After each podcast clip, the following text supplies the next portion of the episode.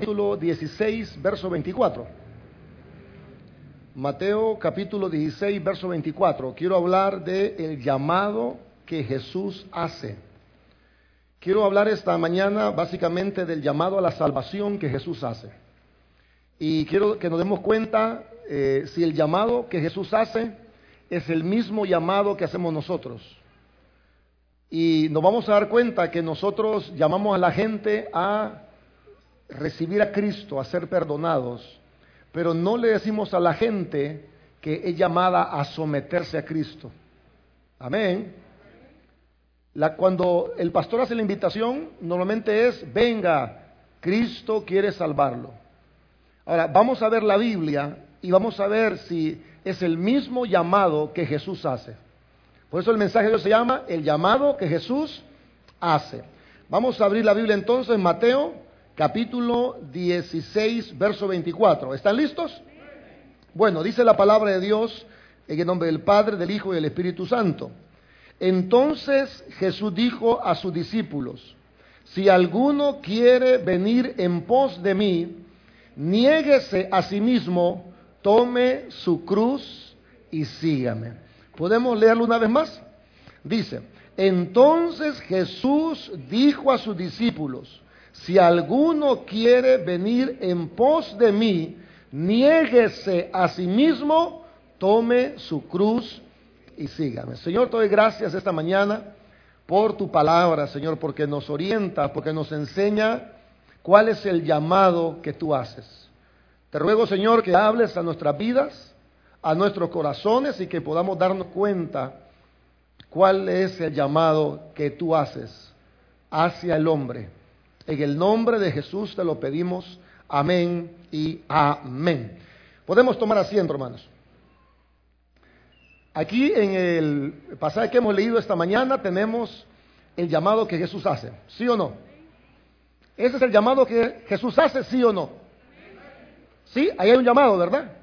Dice la Biblia, Él les dijo, si alguno quiere venir en pos de mí, ¿cuáles son los requisitos que Él pone? A ver, primero, la Biblia dice, hermanos, el primero es, niéguese a sí mismo. ¿Cuál es el segundo? Tome su cruz cada día, dice otro evangelio, y sígueme. ¿Hay estos requisitos hay estos requisitos? Note, hermano, que el llamado que Jesús hace es, número uno, a negarnos a nosotros mismos. Primera cosa. Segunda cosa, es que el llamado que Jesús hace es a tomar una cruz. Es decir, estar dispuestos hasta el punto de morir por el Señor. Y lo tercero que Jesús dice es, ustedes deben de seguirme. Ahora, le hago una pregunta. ¿Ese llamado que Jesús hace está de acuerdo con el llamado que hacemos ahora desde las iglesias? ¿Cuál es la forma en que nosotros llamamos al pecador a que venga a Cristo? ¿Cuál es la forma? Bueno, ahora en día, el llamado que hacemos, incluyéndome a mí, el llamado que hacemos para que la gente reciba a Cristo ya no tiene el énfasis que le daba Jesús a su llamado. Ahora, el llamado que ahora hacemos es venga y entregue su corazón al Señor. Venga y reciba a Cristo. Venga porque el Señor le va a perdonar sus pecados. Ahora, pero ¿cuál era el llamado que Jesús hacía? Si alguno quiere venir en pos de mí, nieguese a sí mismo y sigue. Ahora, hoy en día eh, ya no se escucha que se le diga a la gente, necesitas entregar tu vida a Jesús. Ya no se escucha, necesitas someterte al Señor. Ya no se escucha, venga y someta su vida a Cristo. Hermano, esa clase de llamados ya no existe. ¿Por qué, ¿Por qué ya no lo hacemos? Bueno, porque hoy en día la gente ya no quiere comprometer su vida al Señor. Entonces es más fácil eh, decir la media verdad. es, cierto, Cristo quiere perdonarnos los pecados. ¿Eso es cierto o no? Pero la Biblia dice que Él nos ha llamado a negarnos a nosotros mismos, no solo al perdón de pecados, Cuando Jesús evangelizaba, Jesús nunca dijo, vengan a mí, recíbanme a mí. Ahora Jesús, además de eso decía, el que quiere venir después de mí, tiene que negarse. El que quiere venir después de mí, tiene que tomar su cruz. El que quiere venir en pos de mí, tiene que seguirme. Ahora, ¿está dispuesto usted, a hacer una pregunta, ¿está dispuesto usted, no me la conteste, a comprometerse con seguir al Señor? ¿Está dispuesto usted a arrepentirse de sus pecados? ¿Está dispuesto usted a someterse o someter su vida a que Cristo lo gobierne? Hoy en día solo decimos, acepte a Cristo. En otras palabras, a la gente le estamos llamando a una decisión, no le estamos llamando a una conversión. Amén. Es decir, ahora en día las personas lo que escuchan es necesitas que Dios salve tu vida. Eso es lo que escuchan ahora. Y las personas eh, se aferran a esta posición eh, de manera fácil del Evangelio porque a las personas por regularidad no les gusta oír de que hay que someterse, no les gusta oír que hay que arrepentirse, no les gusta que hay que oír que hay que cambiar. O sea, queremos aferrarnos al cielo y al mismo tiempo queremos aferrarnos a nuestro estilo antiguo de vivir. De eso está llena la iglesia, de gente, quiero el cielo, pero quiero seguir viviendo como me da la gana. ¿Es cierto eso o no es cierto? O sea, la gente quiere cielo, pero sin arrepentimiento. La gente quiere cielo, pero quiere seguir viviendo como ellos dicen. La gente quiere cielo, pero no quiere negarse a sí mismo. La gente quiere cielo, pero no quiere tomar su cruz. La gente quiere cielo, pero no quiere negarse, eh, no quiere seguir al Señor. Lo que está pasando hoy en día es que la gente no está dispuesta a tener un Jesús Señor, solo quieren tener un Jesús que lo salve. ¿Qué significa eso? Que estas personas reciben a Cristo sin, que les hable de sometimiento, reciben el perdón de sus pecados, toman la garantía del cielo, pero siguen llevando una vida como que si no conocieran al Señor. ¿Cuál es el resultado de este tipo de llamamiento? El resultado es que mucha gente es cristiana, pero hasta este momento todavía no hemos rendido nuestra vida al Señor. ¿Cuál es el resultado? Que somos cristianos desde hace años, pero decimos, algún día yo me voy a rendir, yo algún día voy a cambiar, algún día yo me voy a someter. Lo que está sucediendo es que el resultado de no hacer un llamado como Jesús lo hace es que hay personas eh, que decimos ser cristianas, pero estamos llevando el mismo estilo de vida de siempre. Es decir, existen miles y miles y miles de cristianos que están sentados en la silla de una iglesia, que han aceptado a Jesús como su Salvador, pero no lo han aceptado como Señor. Lo que sucedió es que cuando se les invitó el llamado, se les dijo, vengan que Jesús quiere salvarlos. Vengan que Jesús quiere perdonarlos, pero no se dijo, vengan y sometan su vida al Señor. Probablemente porque al hacer este llamado, el grupo de gente que responde iba a ser menos. Porque no es lo mismo decir, hermano, si usted quiere que le perdone sus pecados, venga. La gente viene. Ahora, si yo digo, hermano, si usted se quiere arrepentir, cambiar de vida, ya no ser el mismo, y ya no vivir usted, negarse usted, tomar su cruz, si usted quiere tomar su cruz, venga, hermano, a Cristo. Eso va a reducir el llamado, ¿sí o no? Ahora, pero ¿cuál es el llamado que Jesús hace? Lo acabamos de leer en el pasaje. Bueno, yo no quiero ser eh, ortodoxo ni legalista, yo solo quiero ser bíblico esta mañana. ¿Puedo ser bíblico? ¿No me apedrean por eso? El Evangelio nos muestra cómo es la manera de predicar de Jesús. Ahora en día tenemos muchas eh, maneras de evangelizar que reflejan nuestro pensamiento de que Jesús salva, pero de que Jesús no es Señor. Lo vemos en la, en la televisión. ¿Cómo se llama la gente a través de los programas de televisión, ¿cómo se le llama a Cristo? Vengan para que sean salvos, no vengan para someterse al Señor. Lo vemos en las cruzadas evangelísticas. Cuando viene un pastor evangelista, hace un llamado de para ser salvo nada más. Lo vemos en las iglesias, lo vemos hermanos en los tratados evangelísticos. Yo tengo rato de ver un tratado que diga, ¿quieres rendir tu vida a Jesús? No, el tratado dice, ¿quieres ser salvo?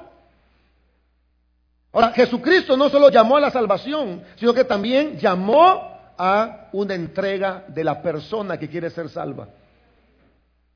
Vemos en este pasaje tres cosas. Negarme a mí mismo, a mí mismo. ¿Qué significa eso? Que ya no voy a vivir para mí. Que ya no soy yo el que importo. Que ya no soy yo el dueño de mi vida. Que ya no soy yo el que mando. Eso es negarse a sí mismo. Tomar su cruz significa que yo esté dispuesto hasta el punto de morir. Claro, no vamos a morir porque eh, nuestra época no matan por ser cristiano. Pero es un llamado a decir yo soy capaz de morir si fuera necesario. Ahora, si entra un hombre aquí con una metralleta y dice, a ver, los voy a matar a todos los que son cristianos. Le aseguro que muchos, incluyéndome a mí, no fuéramos. ¿Cuántos se quedarían si lo vamos a matar si usted dice que son cristianos? ¿Verdad que? ¿Qué dijéramos? El sabio del mal y se aparta. ¿Qué dijéramos? Hay que ser prudentes. No, la verdad es que no estamos dispuestos a morir por el Señor. Mira, hay muchos hombres que dicen, yo soy capaz de morir por mi esposa, pero no viven para su esposa. ¿Qué significa eso? Que cómo me dices tú que eres capaz de morir por tu esposa si hoy no vives para tu esposa. O sea, no me van a decir que usted va a morir por el Señor si ahora no está viviendo para el Señor. Por ejemplo, cuando una mujer necesita sangre, por ejemplo, a la mujer la van a operar y necesita sangre, ¿qué hace el esposo normalmente? ¿Qué hace el esposo? Bueno, viene a la iglesia, hermano, fíjate a mi esposa la van a operar. Y piden tres donantes. Y mira, a mí me dan miedo las inyecciones. Yo la amo a ella, pero ¿me puede conseguir tres donantes, por favor? O sea, los hombres, hablando de los hombres, no somos capaces ni de dar sangre. Dios guarde, hermano. Vea que no somos capaces de dar sangre por la esposa. ¿Cuánto reconocemos que no somos capaces? Ok, gracias hermano por su sinceridad. Los demás son un montón de mentirosos que no levantan la mano. No somos capaces. Ah, pero hermano, usted ama a su esposa. Yo la amo, pastor. ¿Cómo me dices que la amas si no tienes ni el valor de dar sangre? Oh, yo amo al Señor. Pero ¿cómo me dices que lo amas si no tienes el valor de hacer cosas por el Señor? Ahora, el Señor nos llama a negarlo a mí mismo, a tomar la cruz y en último lugar, ¿qué dice el llamado de Jesús? Seguirme. ¿Qué significa eso? Nos llama a obedecerle. Nos llama a hacer lo que Él dice. Ese es el llamado que Jesús hace. Ahora, eh, Mateo capítulo 10, vamos a otro pasaje, Mateo capítulo 10, verso 13, nos sigue hablando del llamado que Jesús hace. Es un llamado a la muerte, es un llamado a negarse, es un llamado a seguirlo.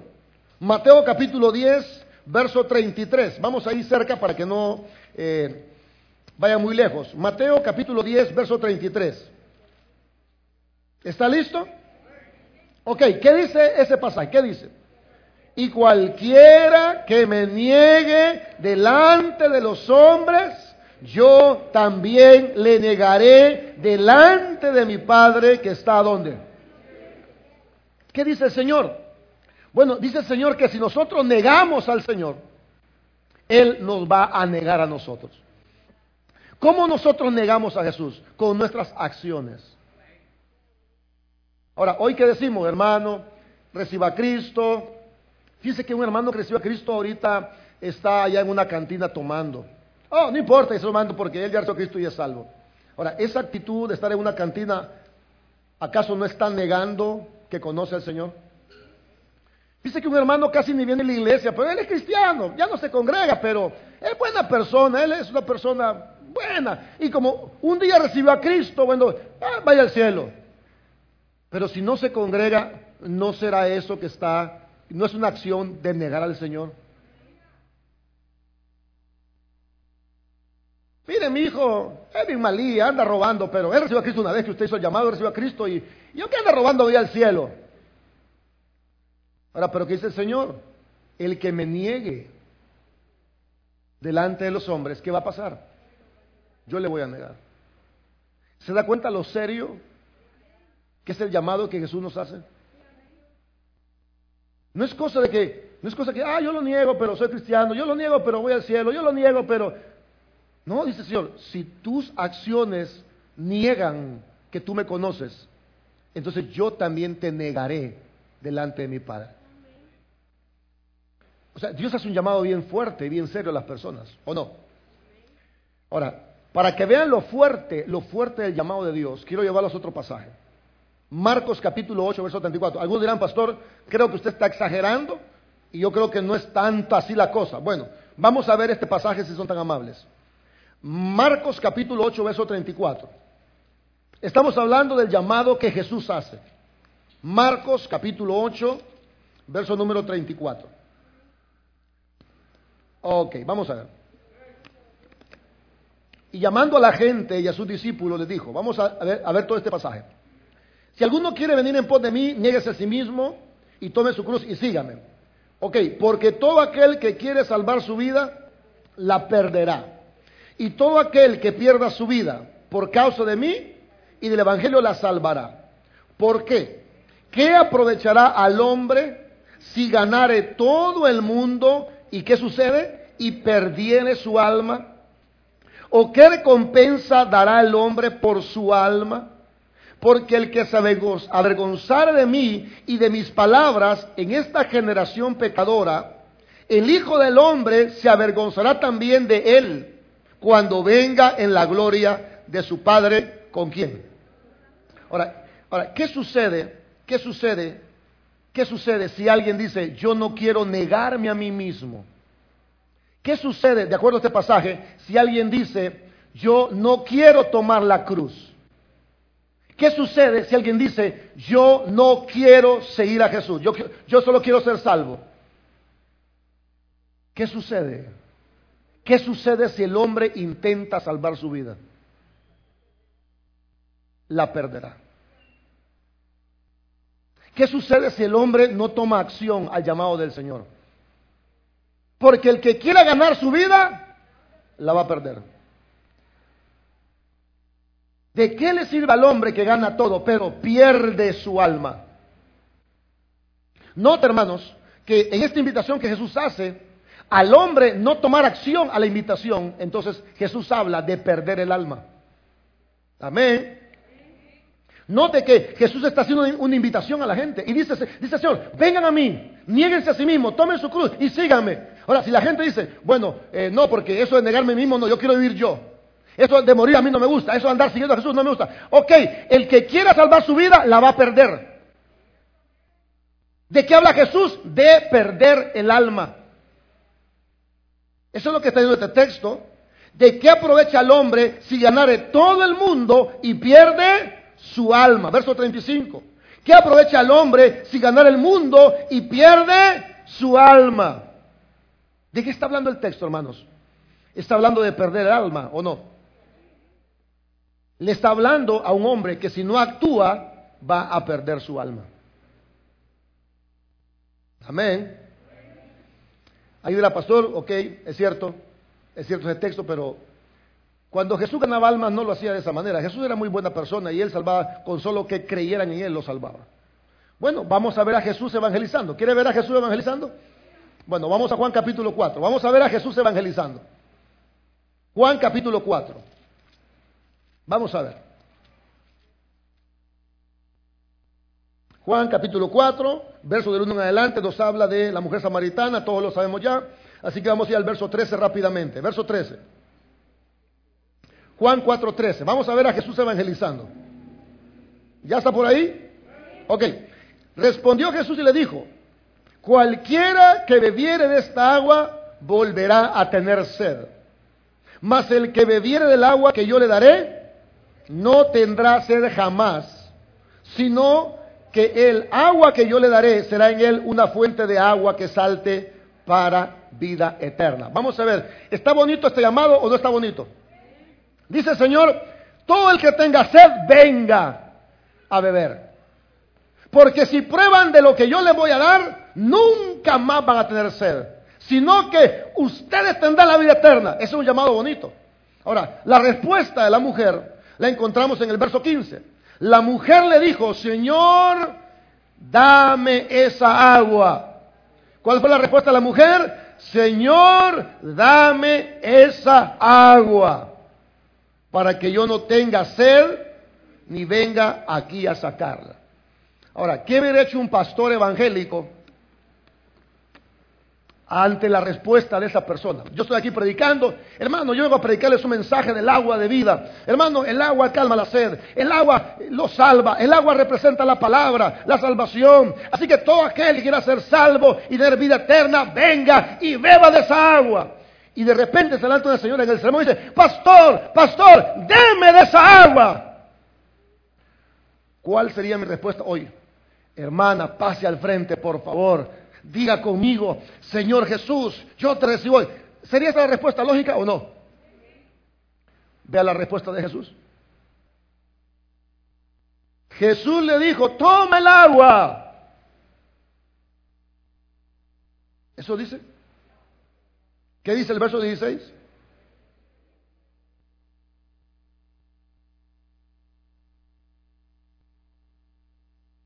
Ah, o sea que Jesús dice, quiero esa agua.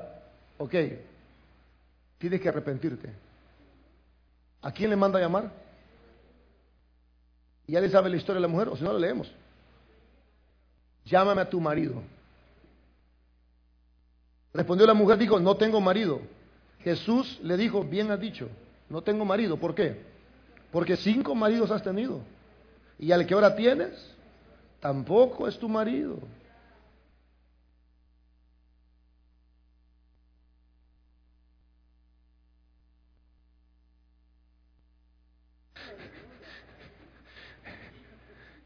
Está grueso eso.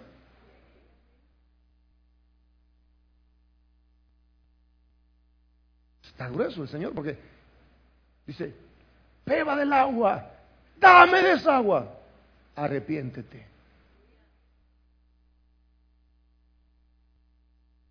¿Cómo está tu vida moral? Arrepiéntete.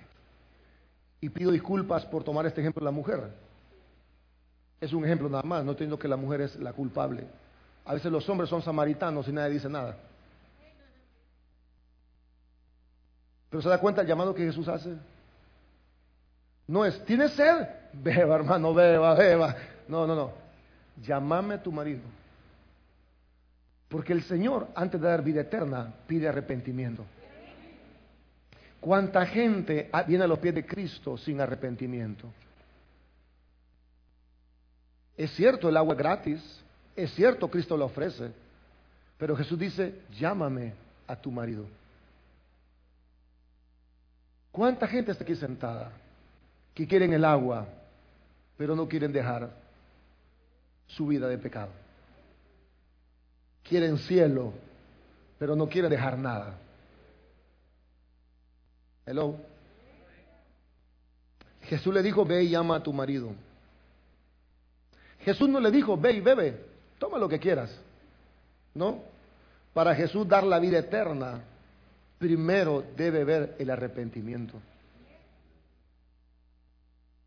La Biblia no dice que, la mujer tomó el agua. La Biblia dice que Jesús le dijo, ve y llama a tu marido. Ahora, hay otro pasaje que nos habla de lo mismo y eso está en Mateo 13, capítulo 44. Vamos a ver Mateo 13, 44. Vamos a ilustrar con una parábola el llamado que Jesús hace. Mateo capítulo 13, verso 44.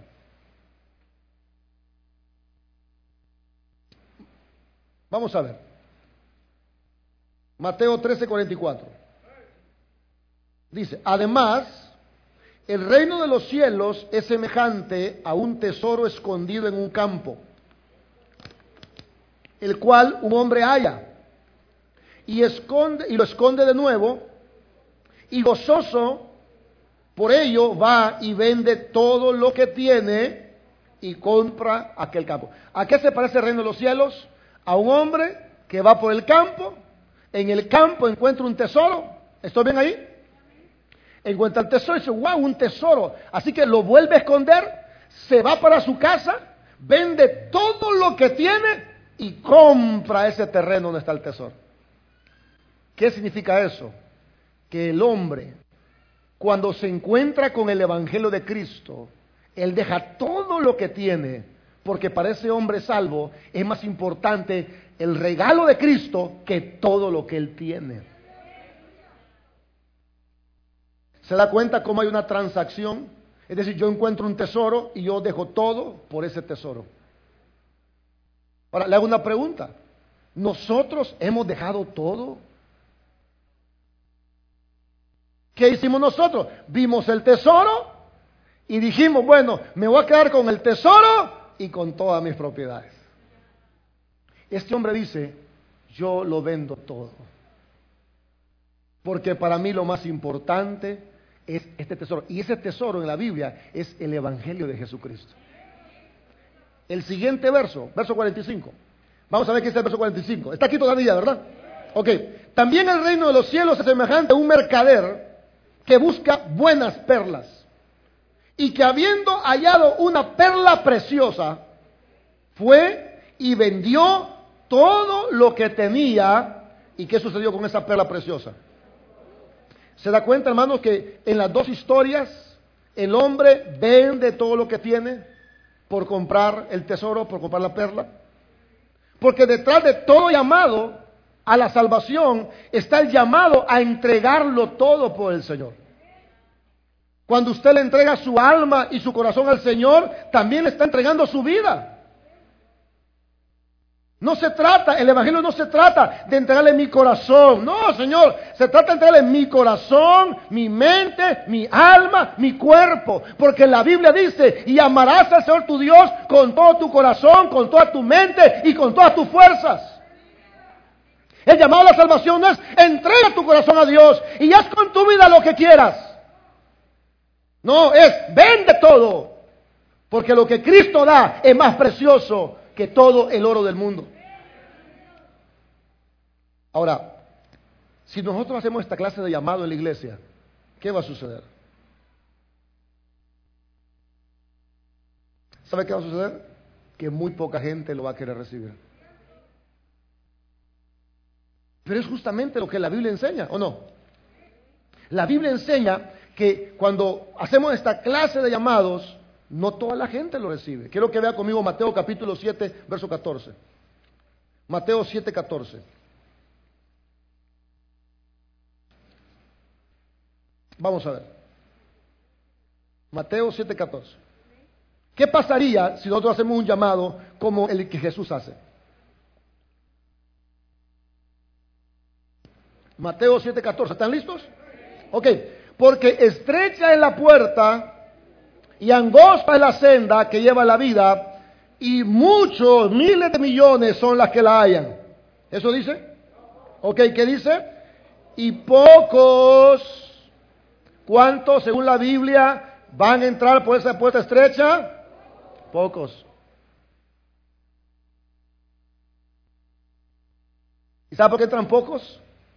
Porque solo pocos aceptan el llamado de negarse a sí mismo de tomar una cruz y seguir al Señor.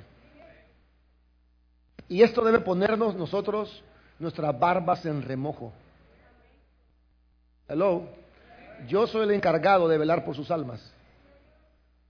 Yo no soy responsable de usted, pero soy el encargado de velar por usted.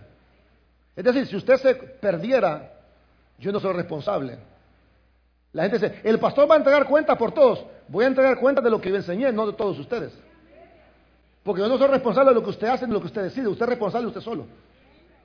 Ahora, yo sí soy responsable de explicarle esto. La Biblia dice, pocos son los... ¿Por qué queremos que todo el mundo entre cuando la Biblia dice que unos pocos van a entrar? No, no importa, hermano. Usted recíbalo. Haga la oración. Recíbalo. No, no importa. Mire, hasta la gente más consciente. No, mire, fíjate, ahorita ando borracho. No importa, dele. O sea, hasta la gente dice, mire, no, por favor, no, estoy alcoholizado. No importa, Dios va a oír. O sea, eh, tenemos un afán porque la gente entre. Cuando la Biblia dice, y pocos son los que entran.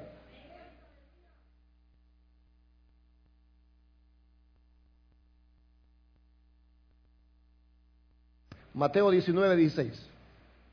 Otro ejemplo de evangelismo de Jesús. Mateo capítulo 19, verso 16. Aquí hay un ejemplo bonito. Mateo 19, verso 16, hay un ejemplo muy bonito. Vamos a ver. Dice, entonces vino uno y le dijo, maestro bueno, ¿cuál es la pregunta que tiene el muchacho? ¿Cuál es la pregunta? ¿Qué bien haré para, heredar, para tener el qué. O sea, ¿cuál es el tema ahí? La vida eterna, ¿sí o no? Ok. Él le dijo, ¿por qué ella me llama bueno? Ninguno es bueno sino uno, Dios. Mas si quieres tener, si quieres entrar en la vida, atención, si quieres entrar en la vida, bueno, solo recíbeme y confiésame con tu boca. ¿Eso dice Jesús?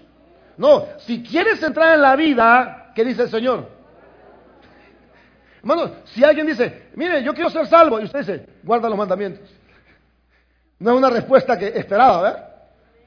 Bueno, Jesús dice, guarda los mandamientos, pero tiene una razón, no es que por las obras seamos salvos, tiene una razón, sigamos leyendo.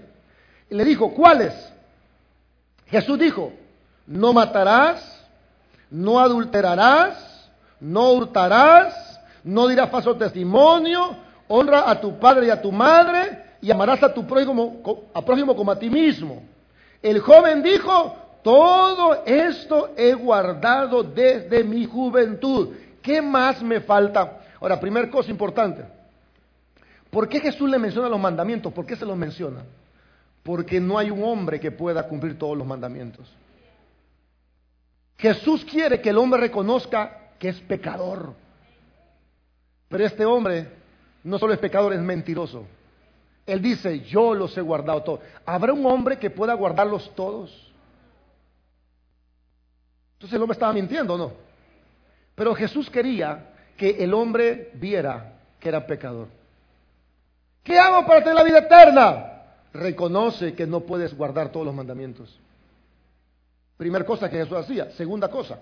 Vamos a verlo, hermanos, en el verso 21. Jesús le sigue la corriente de la plática y dice, le dijo, si quieres ser perfecto, anda, vende lo que tienes y dalo a los pobres y tendrás tesoro en el cielo y ven y sígueme. Oyendo el joven esta palabra, se fue triste porque tenía muchas posesiones. Ahora, ¿qué sucede aquí? Jesús le dice los mandamientos, es decir, reconoce que eres pecador. Segundo, obedéceme. Vende todo lo que tienes. ¿Esa es una, una orden era una orden? Vende todo lo que tienes. Dáselo a los pobres y ven encima. Eso es una orden. Ahora, ¿qué hizo el joven con esa orden de Jesús? No la cumplió porque no la cumplió. Tenía muchas cosas. Es decir, él no estaba dispuesto a hacer lo que Jesús decía. Él no estaba dispuesto a dejar lo que Jesús decía que había que dejar. Él dijo, yo quiero salvación, pero con mis cosas. Yo quiero salvación sin obedecer a Jesús. ¿No será eso lo que pasa en nuestra vida? Que queremos salvación, pero no queremos dejar lo que más amamos o lo que más disfrutamos. ¿Cuánta gente está aquí sentada que quieren salvación, pero no quieren dejar su mal carácter? Efesios 4 dice, quítense de vosotros toda ira, celo, contiendo, amargura, enojo, maldicencia y toda clase de malicia. Antes sean benignos unos con otros y misericordiosos y perdónense como Cristo los ha perdonado a ustedes. Es lo mismo de joven rico. Deja tu amargura y ven y sígueme. Deja tu sensualidad y ven y sígueme. Deja tu afán por el dinero y ven y sígueme. Jesús le dijo, tienes que reconocer que eres pecador y tienes que obedecerme. Yo te ordeno que vendas eso y me sigas. ¿Qué sucedía aquí? Bueno, este joven quería vida eterna, pero no quiso obedecer la primera orden que Jesús le dio. Y la primera orden que Jesús le dio era, vende todo lo que tienes. Ahora, le hago una pregunta, ¿cree que Jesús estaba bromeando? No, Jesús lo dijo en serio, vende todo lo que tienes y sígueme. Ahora, para alguien que solo quiere salvación, pero no señorío, para esa persona no está dispuesta a hacerlo. Pero para alguien que está arrepentido y quiere la salvación de Jesús, esa persona está dispuesta a dejar cualquier cosa que Jesús le pida. ¿Se ha fijado cómo nosotros queremos la vida eterna, pero solo a nivel de decisión. Reconocemos el pecado, reconocemos que somos malos, que somos pecadores, pero no queremos someternos a las órdenes del Señor. No queremos someternos a lo que Jesús nos pide. Jesús nos pide, entrégate. Pero no queremos hacerlo. Ese es el llamado que Jesús hace. Por eso, hermanos, quiero terminar esta mañana con un texto que resume todo lo que he tratado de decirles esta mañana y es en Lucas 5.32. Lucas 5.32 y aquí termino. En conclusión, ¿cuál es el llamado que Jesús hace? Vamos a ver. Lucas 5.32.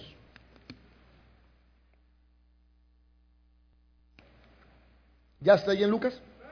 Dice, no he venido a llamar justos, sino pecadores para que sigan en lo mismo. Perdón, hermanos, es una versión actualizada la que tengo yo. Sino pecadores a qué? ¿Sabe qué es arrepentimiento? Es cambiar. ¿Cómo sé que alguien está arrepentido? Cuando ya no hace lo que hacía. Ahí hay arrepentimiento. Y le voy a ser honesto, yo me he confrontado mucho con esta palabra. Yo este, leí aquel versículo que dice, el que confiesa su pecado y se aparta, ¿qué dice? La misericordia de Dios se alcanza cuando tú confiesas tu pecado y te apartas. Si tú lo confiesas y lo sigues haciendo, tienes que ser muy honesto, no estás arrepentido. Hermano, y tenemos que ser honestos, ¿no le pasa que hay que ser honestos? En serio, hermano. Va, si usted no está arrepentido, tiene que reconocerlo nada más. ¿Cómo sé que no estoy arrepentido cuando yo lo sigo haciendo? Le voy a confesar algo, yo hay cosas de mi vida que no estoy arrepentido. Lloro por eso, lo confieso, me siento mal, me siento, me siento una sanguijuela, una sabandija, me siento miserable, pero lo sigo haciendo.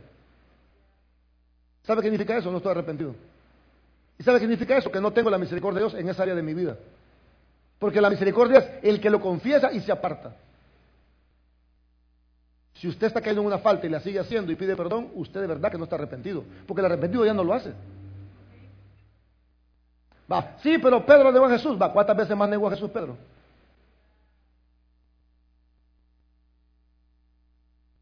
¿Se arrepintió Pedro o no se arrepintió? ¿O, o era viaje de agua que Pedro negaba al Señor? Una vez lo negó, lloró, se arrepintió. Y nunca más en la Biblia se ve a Pedro negando al Señor. Se ve a Pedro yendo el Espíritu Santo y predicando su palabra. ¿Qué pasa con nosotros? Lo que pasa con nosotros es que por muchos años se nos ha hablado de Jesús Salvador, pero no de Jesús el Señor. Este país lleva más de 100 años hablando de que Jesús salva. Pero hemos olvidado que Jesús es el Señor que salva.